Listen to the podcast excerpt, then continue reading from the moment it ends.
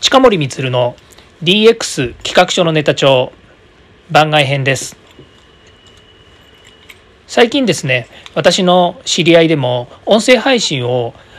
始める方こういう方がですね増えてまいりまして非常にですね同じような、えー活動をですねしているというところでですね親近感が湧きますしまたあの自分自身がですねこういう配信をしていてよりいいものを作ろういい、えー、お話をしようというですね励みにもなります。そしてですねあのこの音声配信のマーケットまだまだこれから本当はあの盛り上がってる、まあ、ラジオっていう感覚でいくとあの非常にあのなんでしょうね昔からあるマーケットのようなことはあるんですけどもインターネットラジオ音声配信という分野ではですね先日ツイッターも、えー、音声を配信できるようなですね仕組みを搭載したりとかですね、まあ、徐々にですね、えー、っと今までにない新しいチャンネル新しいマーケットとしてですね認知がされてきていますし、えー、大手のですね SNS ベンダーがですねあのそういう取り組みをしてくるということで言えばですねあのこれからすごく注目される、えー、マーケットないしはですねそのメディアじゃないかなというふうに思っています。まあ、私がこうやってやってるぐらいですから、えー、手軽にですねそして、え、皆様にこうやってお届けいるという、まあ、噛んじゃいましたけどそういうのはですねあの、えー、メディアとしてはですねすごく良いんじゃないのかなというふうに思っています。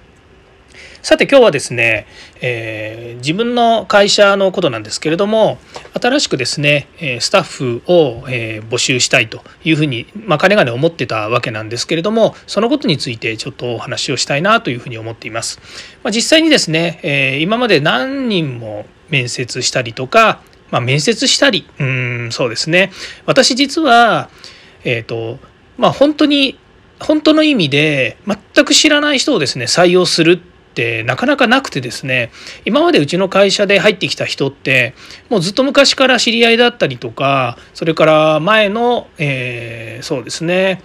自分がお付き合いをしていた団体の方で働いていた方をですね社員に迎えたりとかそれから、え、一緒にお仕事をしていたパートナーの企業さんでたまたま会社をお辞めになったのでうちの会社にお誘いしたりとかですね。それから、えーま自分がやっていた事業ですね教育事業の中でたまたま知り合った方にですね、えうちの方で、えエンジニアとして働いてみないかということでお誘いしたりとかですね、まあ、そういう感じでうちの会社に来ていただく人が多いんですね。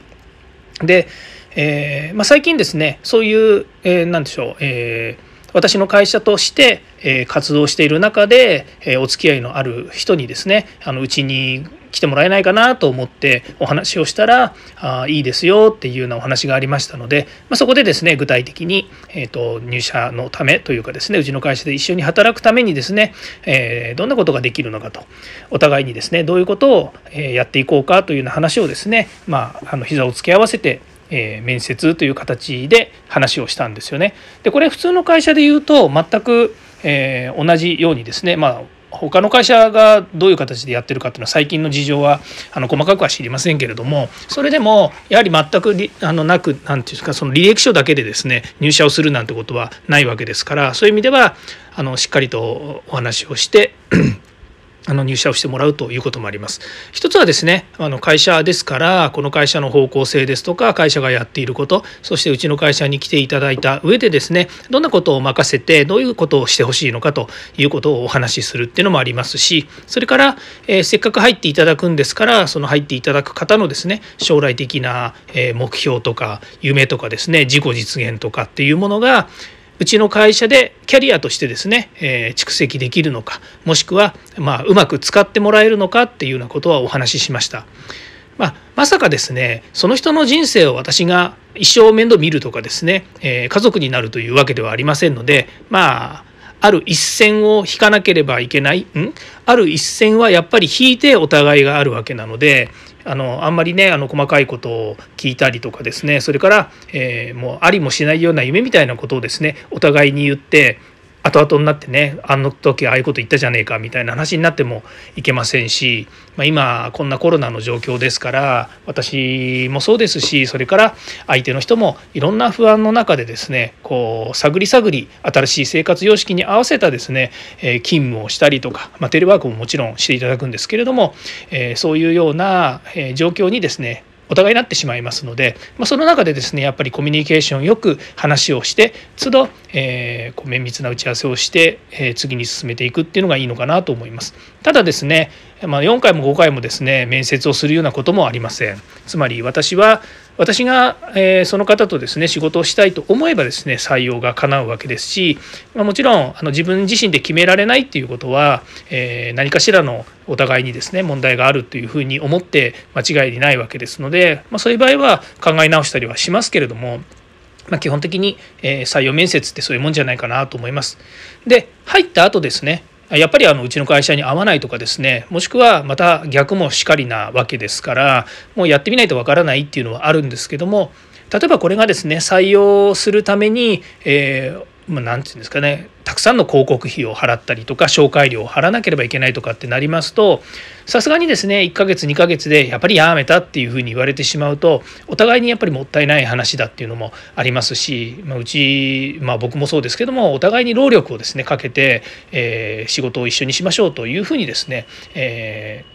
そうですね関係性を作ってきたということで言うとですね、えスパッとこうやめるお互いにやめるっていうこと自体はですね、まあ、もったいないなと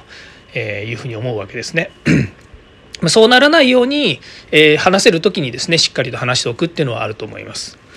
で、えー、実は私10年くらい前、まあ、私もそういう経験があったからだと思うんですけどもやっぱり入社する時にですね「あなたの夢は何ですか?」とかですね「10年後どういう人間になっていたいですか?」とかそういうことをあの聞かれたりとか聞いたりとかっていうのもしてたことあるんですけれども最近はあんまり聞かなくなりました。というのは自分がやってる会社の仕事っていうのも結構その、えー、まあね目標として目標としてというかその仕事の内容自体が IT 業界に、えー、密接に絡むような仕事をしているんですね。なので例えば会社で使っている、えー、プラットフォームですとかそれからサービスですとかそれから、え扱う商品もですね本当毎年毎年よくまあこれだけ変わるよなっていうほど変わったりするんですね。まあ、軸は教育だったりとか、えー、資格試験であるとかあとはコンサルっていうですね、まあ、そのいろんな意味でのメタな部分ではあの軸を通った仕事はしているつもりではいるんですけどもそこで扱う、え、キーワードですとか技術っていうものはやっぱりこう進化していくんですよね。ですから、えー、そこをですねあの突き詰めてですねあのじゃあうちの会社にブロックチェーンをやりたいって言って、えー、来てくれた人がですねじゃあ10年後もブロックチェーン、えー、流行ってるかどうかっていうのは分かりませんしでブロックチェーンだってまた技術ですから変化していきますしでブロックチェーンを活用した新しいサービスっていうものを今こんなの作りたいんですって言ったとしてもですねそのブロックチェーンを使わずともできることもあるかもしれませんし、えー、将来もっといい技術が出るかもしれないと。ま、そういう意味ではそういう新しいサービスを作りたいとか今現時点こういうサービスをやったら面白いんじゃないかっていうですね新しいアイデアとか発想をお互いにですね作っていったりとかそれを実現するっていうことはとてもいいことだなというふうに思っていますのでまあこれは今ブロックチェーンというのは一つのあのキーワードとしてお話ししましたけれどもあの会社としてですね、えー、まあ3人よれば文字の知恵っていうようにですねやはり何人か集まってこう仕事をしていくっていう時にはですね新しい、えー、まあ、イノベーションを起こすようなですねこともやっていきたいなというふうに思います。でうちの会社やっぱり大きな会社じゃありませんのでそういう意味では例えば報告、まあ、報告レポートもですね、まあ、あの社長の僕がですねしっかりと、えー、聞いて見てで問題点があれば潰す。でそういうような形でやっていけばいいのかなというふうに思うんですけどもやっぱりえ、っとですね他の会社で、えー毎日の報告業務とかですねいろいろきちきちやってきたっていうような方のお話を聞くとですねうー